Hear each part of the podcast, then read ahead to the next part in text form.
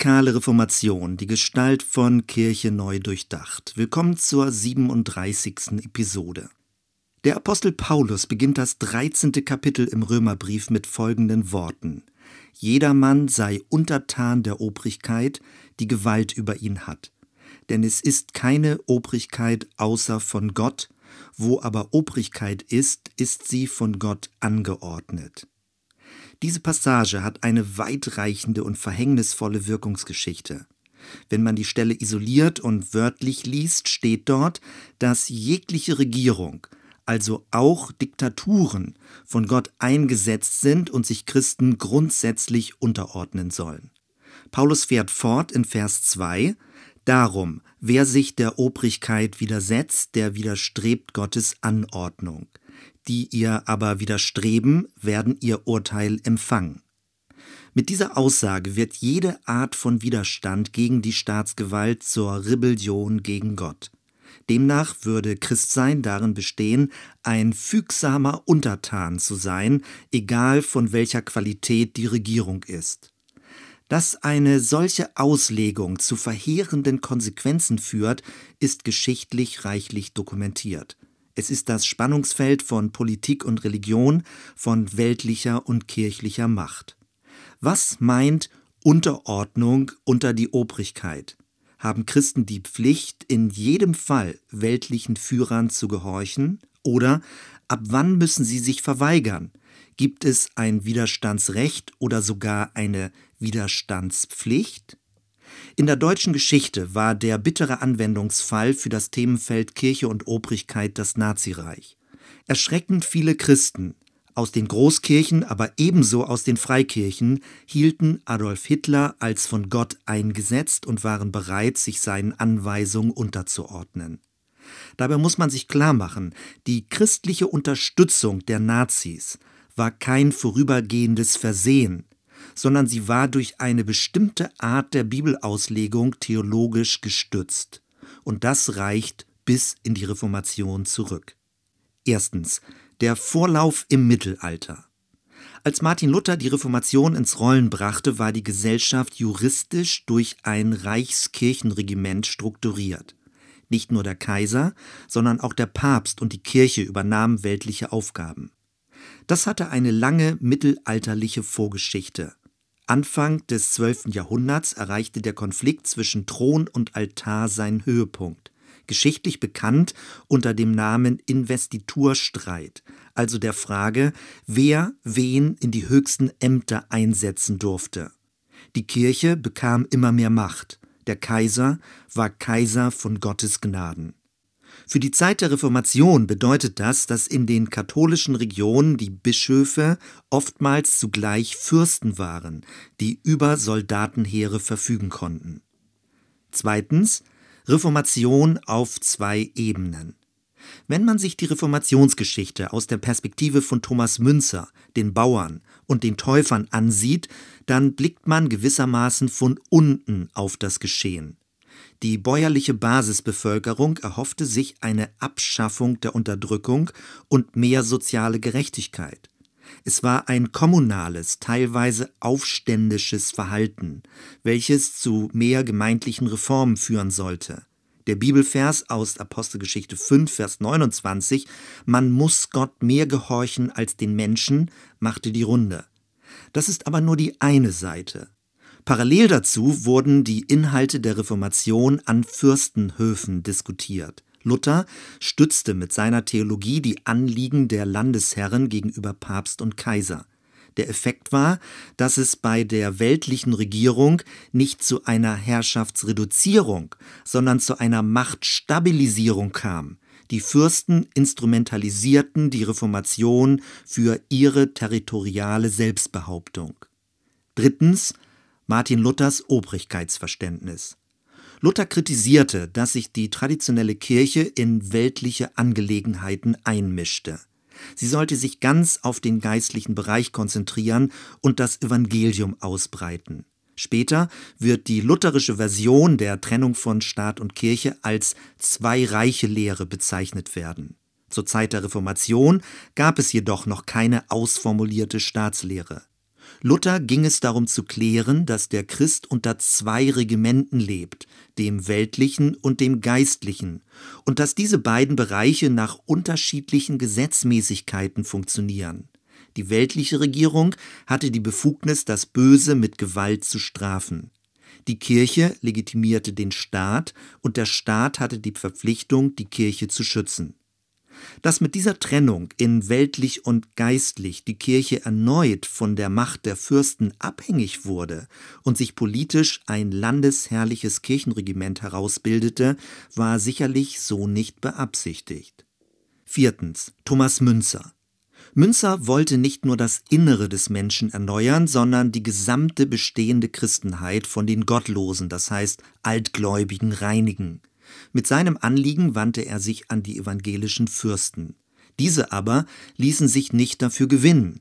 Von diesem Moment an wandte sich Münzer auch gegen die evangelische Obrigkeit und verbuchte diese, genauso wie die katholische Religion, unter Gottlosigkeit. Ab jetzt zielte er darauf, auch die Fürsten, notfalls mit Gewalt, abzusetzen. Er betonte bei Römer 13 den Vers 4, denn sie, also die Obrigkeit, ist Gottes Dienerin, dir zu gut. Tust du aber Böses, so fürchte dich, denn sie, die Obrigkeit, trägt das Schwert nicht umsonst. Sie ist Gottes Dienerin und vollzieht die Strafe an dem, der Böses tut. Thomas Münzer folgerte daraus, die Unterordnung unter die Obrigkeit gilt nur, solange sich diese als Gottes Dienerin erweist. Wenn sie sich aber unbiblisch und nicht mehr nach Gottes Willen verhält, kann und muss sie abgesetzt werden. Einen ähnlichen Gedankengang finden wir schon über 100 Jahre zuvor bei Jan Hus und den Hussiten in Tschechien. Fünftens. Huldrych Zwingli. In Zürich verlief die Reformationszeit verzögert. Zwingli und die reformierte Tradition folgten nicht dem Muster der Zwei-Reiche-Lehre, sondern betonten, dass sowohl die weltliche Herrschaft als auch die kirchliche Macht unter der endzeitlichen Königsherrschaft Gottes gesehen werden muss. Gemeint ist, es gibt keine Obrigkeit, die sich nicht beständig in ihrem Handeln vor Gott verantworten müsste. Ein solches Obrigkeitsverständnis findet sich auch teilweise bei den Täufern insbesondere bei Balthasar Hubmeier. Sechstens die abgesonderten Täufer. In der Frühphase wollten die Schweizer Täufergemeinschaften auf die gesamte Gesellschaft einwirken. Erst als dieses misslang, zogen sie sich in religiöse Sondergemeinschaften zurück. Sie anerkannten zwar die weltliche Obrigkeit, wollten sich aber nicht an ihren Tätigkeiten beteiligen. In den Schleitheimer Artikeln von 1527 wurde formuliert, dass die weltliche Obrigkeit, Zitat, eine Ordnung außerhalb der Vollkommenheit Christi sei. Die Schweizer Täufer glaubten nicht daran, dass eine Obrigkeit Christusgemäß handeln könne. Jede Art von Staat ist ihrer Meinung nach ein Regiment nach dem Fleisch. Dieses hängt insbesondere mit der staatlichen Schwertgewalt zusammen, die die Täufer als unvereinbar mit der Nachfolge Christi ansahen. Auf das Thema Kirche und Gewalt werden wir in der nächsten Episode zurückkommen. Bei den Täufern wurde das Prinzip Trennung von Kirche und Staat also auch auf sozialer Ebene durchgeführt. Sie wollten den Staat nicht in die christliche Gemeinde hineinregieren lassen. Es gab eine scharfe, teilweise dualistische Abgrenzung. Die Welt war in Finsternis, die Gemeinde der Raum des Lichtes. Von hierher erklärt sich, dass sie entsprechend neutestamentlicher Aussagen ihre internen Streitigkeiten nicht vor weltliche Gerichte brachten, sondern innerhalb der Gemeinde klären wollten. Keine Beteiligung an dem Bösen der Welt. Deswegen verweigerten sie den Eid auf den Staat, den Einsatz von Waffen, den Kriegsdienst und die Übernahme von weltlichen Ämtern. Lieber waren sie bereit, im Sinne Christi zu leiden oder zu fliehen. Sie ließen sich eher von den weltlichen Obrigkeiten diffamieren, als sich am Bösen der Welt zu verunreinigen. Natürlich wurde ihnen deswegen Verweigerung an der Bürgergesellschaft und Verantwortungslosigkeit gegenüber dem Gemeinwohl vorgeworfen. Deswegen galten sie auch obwohl sie die Obrigkeit grundsätzlich anerkannten, als Aufrührer und Unruhestifter. Aufruhr war aber nicht ihre Absicht, vielmehr ging es den Täufern darum, Kontrastgemeinschaften zum Bestehenden zu bilden. Sie wollten am Vorbild der Urgemeinde eine Alternative leben. Gemeinschaften, die sich ganz an Christus ausrichteten. In diesem Sinne waren sie eine prophetisch-utopische Minderheitenkirche. Im weiteren Verlauf überlebten Täufergemeinschaften nur dort, wo sie von Fürsten geduldet wurden. Dafür distanzierten sie sich von jeglichen sozialrevolutionären Energien und entwickelten sich zu den sogenannten Stillen im Lande. Aus radikalen Reformern wurden konforme Nonkonformisten. Siebtens christliche Anarchisten? Fragezeichen. Die meisten der Reformatoren waren überzeugt, dass sich weltliche Regierungen im Sinne Gottes verhalten können. Christliche Anarchisten misstrauen dagegen grundsätzlich dem Staat. Als biblische Orientierung dient weniger Römer 13, sondern Offenbarung 13. Dort wird das Staatswesen als ein destruktives Ungetüm charakterisiert.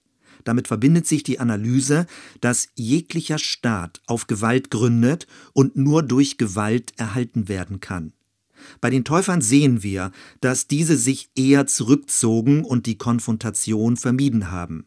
Christliche Anarchisten sehen ihre Verantwortung dagegen darin, staatliche Systemmacht durch gewaltfreien Widerstand zu demaskieren.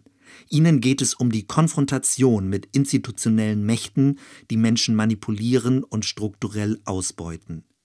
Damit wenden wir uns nochmal dem Widerstandsrecht zu. Die Diskussion um Rechte und Pflichten von Fürsten oder um den Missbrauch von Herrschergewalt reicht bis ins Mittelalter. Auch die Päpste haben sich ja den Kaisern teilweise widersetzt. In der Reformation tauchte die Frage besonders dort auf, wo sich die evangelischen Reformfürsten vom katholischen Kaiser bedroht fühlten. Luther gestand den Fürsten zu, sich der kaiserlichen und päpstlichen Obrigkeit zu widersetzen, um die evangelischen Untertanen zu schützen, notfalls auch mit Waffengewalt.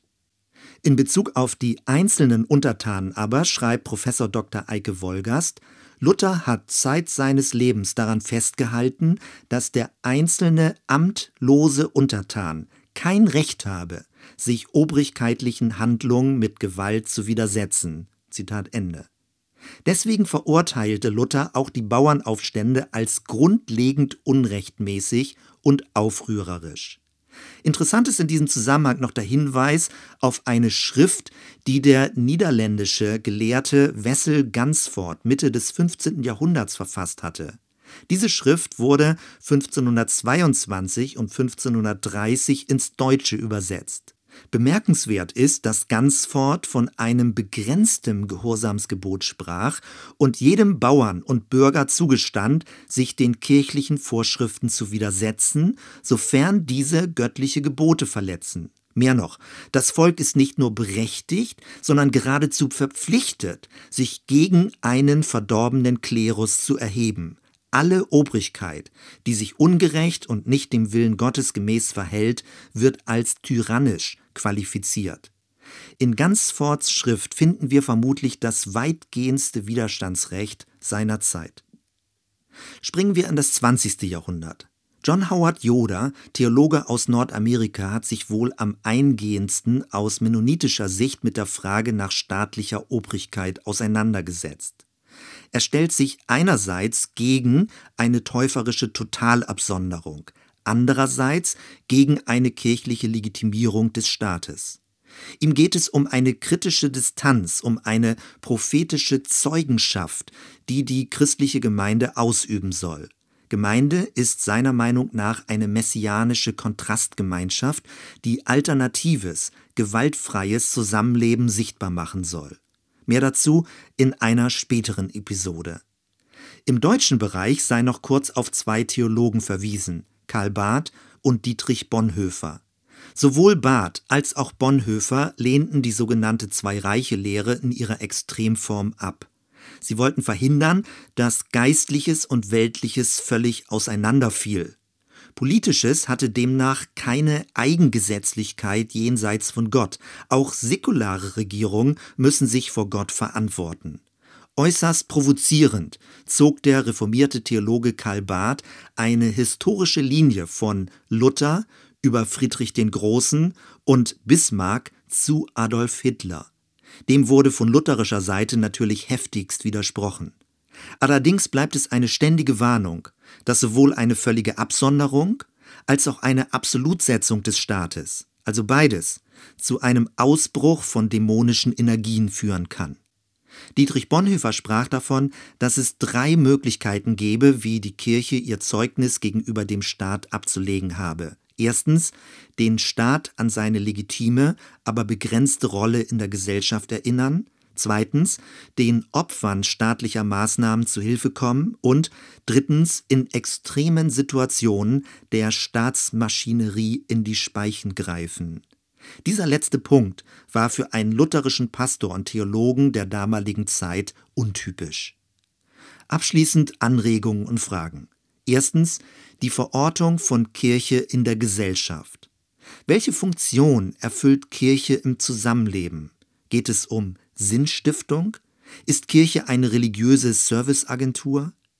Mir scheint es hilfreich, Gesellschaft nicht nur als Wechselspiel von Staat und Wirtschaft zu verstehen, sondern die Zivilgesellschaft als dritten Bereich mit in den Blick zu bekommen.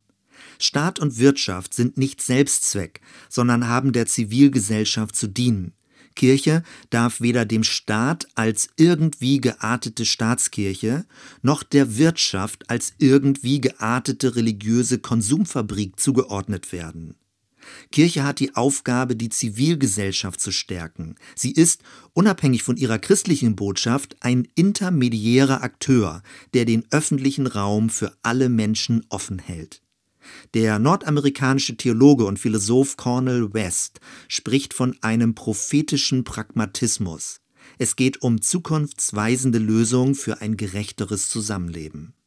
Zweitens Staat und Religion.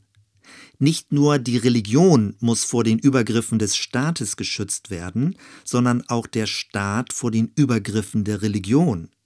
Das wird in heutiger Zeit, in der fundamentalistische Strömungen stärker nach politischer Macht streben, immer relevanter. Ziel ist nicht eine christliche Regierung, sondern der Erhalt der Religionsfreiheit für jeden. Soweit erstmal.